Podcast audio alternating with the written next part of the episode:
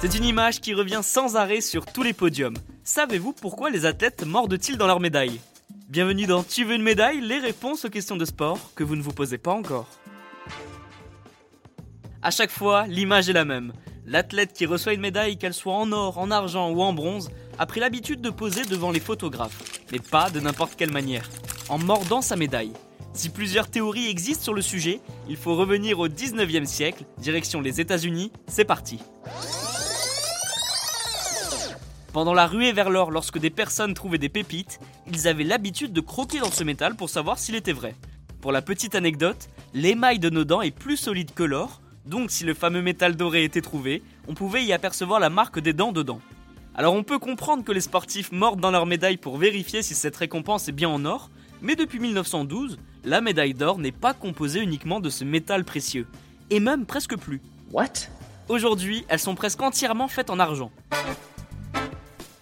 Plusieurs théories se sont mises en place. Certains athlètes mordent leur médaille en imitation à leurs exemples, qui l'ont fait avant eux tout simplement, leur source d'inspiration dans leur discipline par exemple alors que d'autres le font pour concrétiser la victoire après tant d'efforts fournis.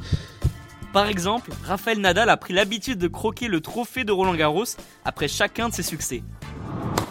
Je sais que c'est pas une médaille, mais tout ça pour vous dire que l'espagnol est un habitué de ce geste. En réalité, il s'agit aujourd'hui d'une demande des médias. Les photographes en ont fait un rituel devant le flash des appareils photo. Les athlètes n'hésitent plus à prendre la pose en fonction des demandes, L'objectif est de trouver l'image qui fera le plus vendre et sera la plus symbolique. Et le vainqueur en train de mordre sa médaille est devenu un symbole. Pour la petite histoire, les organisateurs des Jeux Olympiques de Tokyo s'étaient aussi amusés à rappeler que faire ce geste n'était pas la meilleure des idées sur les réseaux sociaux. Et oui, lors de cette compétition, les médailles furent composées de matériaux recyclés. Malgré ce petit message assez sympathique, ça n'a pas empêché les sportifs de prendre la pause avec la médaille entre les dents. Et bien voilà, vous pouvez désormais expliquer pourquoi les athlètes mordent leur médaille sur le podium. Vous pouvez écouter ce podcast et nous retrouver sur Apple Podcast, Spotify, Deezer, Castbox et toutes les autres plateformes. N'hésitez pas à partager, noter ou laisser en commentaire une question. J'essaierai d'y répondre dans un prochain épisode. Je vous retrouve rapidement pour une prochaine question de sport dans Tu veux une médaille. A très vite.